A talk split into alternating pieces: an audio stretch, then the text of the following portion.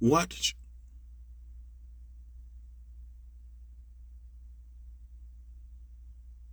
Romans chapter 4, King James Version. What shall we say then that Abraham our father, as pertaining to the flesh, hath found? For if Abraham were justified by works, he hath whereof to glory, but not before God. For what saith the Scripture? Abraham believed God, and it was counted unto him for righteousness. Now to him that worketh is the reward not reckoned of grace, but of debt.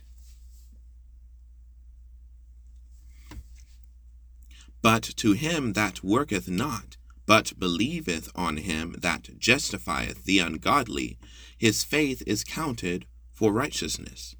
Even as David also describeth the blessedness of the man, unto whom God imputeth unto whom God imputeth imputeth righteousness without works, saying, Blessed are they whose iniquities are forgiven, and whose sins are covered. Blessed is the man to whom the Lord will not impute sin. Cometh this blessedness? Cometh this blessedness then upon the circumcision only, or upon the uncircumcision also? or upon the uncircumcision also. For we say that faith was reckoned to Abraham for righteousness. How was it then reckoned? When he was in circumcision or in cir- or in uncircumcision? Not in circumcision, but in uncircumcision.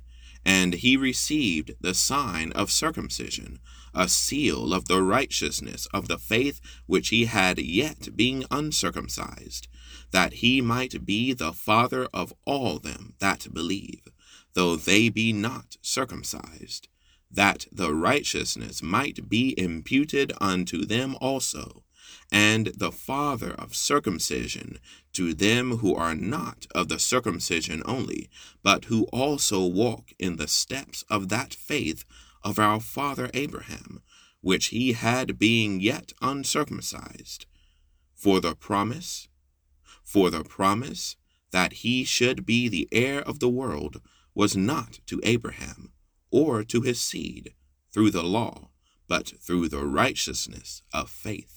For if they which are of the law be heirs, faith is made void, and the promise made of none effect because the law worketh wrath for there for where no law is for where no law is there is no transgression.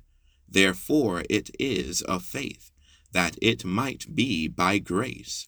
To the end the promise might be sure to all the seed not to that only which is of the law but to that but to that also which is of the faith of Abraham, who is the father of us all, as it is written, I have made thee a father of many nations, before him whom he believed, even God, who quickeneth the dead, and calleth those things which be not as though they were, who against hope believed in hope that he might become the father of many nations, according to that which was spoken.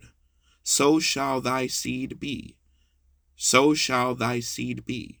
And being not weak in faith, and being not weak in faith, he considered not his own body now dead, when he was about an hundred years old, neither yet the deadness of Sarah's womb. He staggered not at the promise of God through unbelief, but was strong in faith. But was strong in faith, giving glory to God, and being fully per- and being fully persuaded that when he, excuse me, what he had promised, he was able also to perform, and therefore it was imputed to him for righteousness. Now it was not written for his sake alone, alone, that it was imputed to him, but for us also, to whom it shall be imputed, if we believe on him that raised up Jesus our Lord from the dead, who was delivered, who was delivered for our offenses, and was raised again for our justification. Romans chapter 4, King James Version. Thank you all for listening.